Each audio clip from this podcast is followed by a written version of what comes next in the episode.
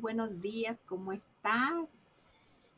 Mi nombre es Rosa Marta, soy una mujer con propósito y te doy la bienvenida a nuestra capsulita del día de hoy. El día de hoy eh, decía yo, pues, ¿cómo le pongo este mensaje? Que no cause controversia. Eh, pues, y lo he titulado como Jesús afirma ser hijo de Dios. Y nuestra base bíblica se encuentra en Juan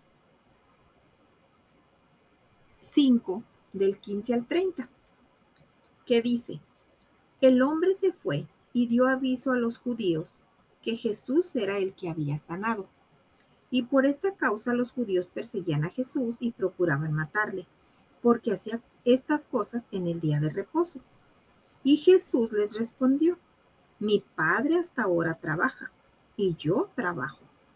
Por esto los judíos aún más procuraban matarle, porque no solo quebrantaba el día de reposo, sino que también decía que Dios era su propio Padre, haciéndose igual a Dios.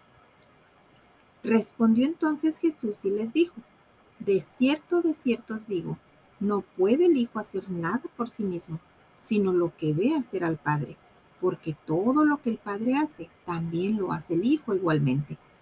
Porque el Padre ama al Hijo y le muestra todas las cosas que él hace, y mayores obras que éstas le mostrará, de modo que vosotros os maravilléis. Porque como el Padre levanta a los muertos y les da vida, así también el Hijo a los que quiere dar vida. Porque el Padre a nadie juzga, sino que todo el juicio dio al Hijo para que todos honren al Hijo como honran al Padre. El que no honra al Hijo, no honra al Padre que le envió. De cierto, de cierto os digo, el que oye mi palabra y cree al que me envió, tiene vida eterna, y no vendrá a condenación, mas ha pasado de muerte a vida. De cierto, de cierto os digo, viene la hora, y ahora es, cuando los muertos oirán la voz del Hijo de Dios, y los que la oyeren vivirán porque como el Padre tiene vida en sí mismo, así también ha dado al Hijo el tener vida en sí mismo. Y también le dio autoridad de hacer juicio, por cuanto es el Hijo del Hombre. No os maravilléis de esto, porque vendrá hora cuando todos los que están en los sepulcros oirán su voz. Y los que hicieron lo bueno saldrán a resurrección de vida, mas los que hicieron lo malo a resurrección de condenación. No puedo yo hacer nada por mí mismo, según oigo. Así juzgo. Y mi juicio es justo, porque no busco mi voluntad, sino la voluntad del que me envió, la del Padre. ¡Wow! Estos versículos a mí me, me, hacen eh, confirmar, obviamente ya lo sé y lo he sabido siempre desde que me convertí, pero me hacen confirmar cada vez más el poder que hay en Jesús al afirmar que Él es el Hijo de Dios. Todos, todos, en más de una ocasión hemos escuchado acerca de la sanidad que Jesús hizo con un paralítico en el estanque de Bethesda. ¿Recuerdan? Este hombre había sido lisiado o paralítico, pero ya podía caminar. Fue un milagro sorprendente. Sin embargo, todavía necesitaba un milagro mayor mayor a caminar, el perdón de sus pecados. El don más grande que uno puede recibir de Dios es el perdón. Si las sanidades de Jesús el día de reposo provocaron la ira de los líderes judíos, su proclamación de ser igual a Dios, imagínense, le ganó la acusación de blasfemia, que fue la inevitable sentencia de muerte, por solamente decir que era hijo de Dios. Y desde este momento en adelante, Jesús entra en una contradicción con los religiosos de ese tiempo. Y miren, vamos a examinar las declaraciones que hizo Jesús. Él dijo en el versículo 17, del versículo 17 al 23 dice, yo soy igual al Padre. Y esta verdad la muestra de tres maneras. En el versículo del 17 al 21 dice que es igual al Padre conforme a sus obras. Dice, todo lo que el Padre hace, también el Hijo lo hace igualmente. Así es de que todo lo que el Padre hizo, Él también lo hizo. Y como nosotros somos hijos de Dios, también nosotros podemos hacerlo. Porque Él dijo, cuando yo me vaya, cosas más grandes ustedes harán en mi nombre. Y otra forma como lo demostró fue que Él afirma que el Padre lo capacitó para hacer lo que hace. Él le dio la capacidad y le dio la autoridad de hacer todo lo que su padre hizo. Por eso y por lo que ese es uno, esa era una de las pruebas con las que él decía y afirmaba ser hijo de Dios. La segunda forma era que en el versículo 22 nos dice que Él es igual al Padre en juicio. O sea, Él juzga, Él va a juzgar según nuestras obras. Y también dice que Dios ha entregado todo juicio al Hijo. O sea, el Padre le entrega el juicio al Hijo y el Hijo es quien juzga. Qué gran poder. El otro punto es, en el versículo 23 dice que Él es igual al Padre referente al honor, que todos debemos honrar al Hijo como honramos al Padre, porque quien no honra al Hijo, no honra al Padre que lo envió. ¡Wow! Ninguna persona mortal aquí terrenal se atrevería a exigir que los hombres le rindan honor que solo Dios merece. Nadie, nadie, nadie podemos exigir el honor que solo Dios merece y todo lo que nosotros hacemos, recordemos que es para su gloria y que solamente Él merece la gloria, el reconocimiento y el honor.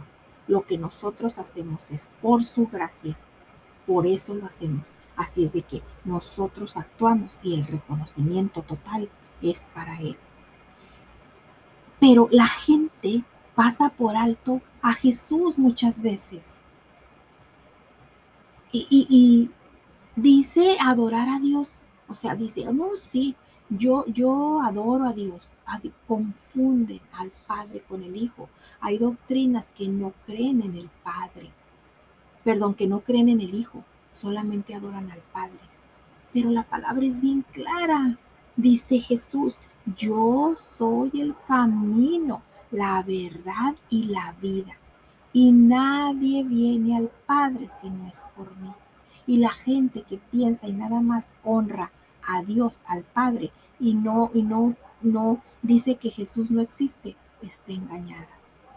Está engañada. Pero tú y yo, que sabemos esa verdad, tenemos la obligación de compartirles a esas personas cuál es el verdadero camino para llegar al Padre. El segundo punto es que declaró la realidad acerca de la resurrección.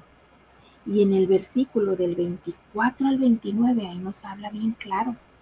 Ahí habla acerca de una triple resurrección.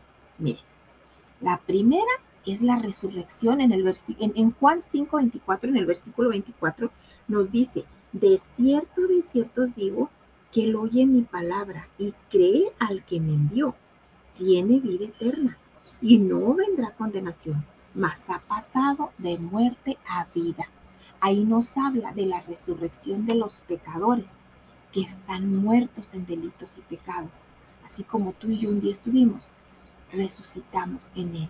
Entonces, también este versículo, también en Efesios 2 del 1 al 3 nos habla acerca de esto. El otro tipo de resurrección, la segunda resurrección, porque habla de tres resurrecciones, la segunda, la resurrección, es del, nos habla en el versículo 28 y 29, donde nos dice, no os maravilles de esto, porque vendrá ahora cuando todos los que estén en los sepulcros oirán mi voz. Y los que hicieron lo bueno saldrán a resurrección de vida, mas los que hicieron lo malo a resurrección de condenación. Este versículo nos habla bien clarito acerca de la resurrección de vida que es, esta es una resurrección que, que, que, nosotros como creyentes tenemos y también está escrita en Primera de Tesalonicenses, en el capítulo 4, versículo 13 al 18. Cuando tengas tiempecito, lee esa palabra. Y la resurrección de la condenación aquí no la dice bien clarita en el versículo 29. Los que hicieron lo bueno saldrán a resurrección de vida, mas los que hicieron lo malo a resurrección de condenación. Así es de que más vale que tú y yo hagamos las cosas correctamente, las hagamos bien. También aquí en esta resurrección de, de condenación se describe en, en, el, capítulo 20 de Apocalipsis, en el versículo del 11 al 15. Y, y aquí es bueno resaltar que la condenación está, fíjate bien, en el, en el es, un poco controversial porque es bueno resaltar que la condenación está en rechazar a Cristo Jesús. Vas a decir, wow, sí. En Juan 3.19 dice, fíjate lo que dice Juan 3.19. Y esta es la condenación, que la luz vino al mundo y los hombres amaron más las tinieblas que la luz, porque sus obras eran malas. Entonces, vamos, en, si tienen dudas acerca de esto que les estoy diciendo, ya no me queda tiempo, pero lean Apocalipsis 20, del 11 al 15. Entonces aquí dice, en ahí dice, todos los que hayan rechazado a Cristo van a ser juzgados. Todos, absolutamente todos. No para ver si van al cielo, claro que no, sino para ver cuál será el castigo en el infierno. Eso es lo que nos habla en Apocalipsis. La condenación consiste en rechazar a Cristo Jesús. En eso consiste. Y ahí en ese versículo nos habla bien clarito. Ningún cristiano, ninguno, absolutamente ninguno, va a participar de la muerte segunda, o sea, del infierno. ¿Por qué? Porque Jesucristo pagó un precio de nuestro pecado y lo pagó con sangre. Lo pagó con sangre. Así es de que, ¿qué nos resta a nosotros? Hacer lo bueno, recibir a Cristo en nuestro corazón. Porque al hacer lo malo, lo estamos rechazando. Es como si no tuviéramos en cuenta y no le diéramos valor a esa preciosa sangre que fue derramada en ese madero por ti y por mí. Así es de que yo te invito en esta mañana.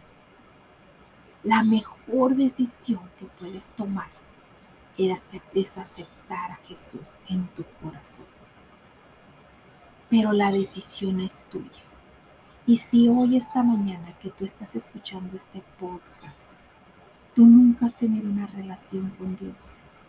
Repite conmigo, Señor, esta mañana te entrego mi vida. Te doy permiso que vengas a reinar en mi corazón. Te pido perdones mis pecados y me permitas caminar de tu mano. Ven, mora en mí y de ahora en adelante todo lo que haga lo haré bajo tu dirección bajo tus instrucciones. Te doy permiso que reines en mi vida. Entrego mi corazón a partir de ahora, Jesús. En el nombre poderoso de Jesús. Amén y amén. Gracias por escucharme el día de hoy. Nos escuchamos mañana en una próxima capsulita con propósito.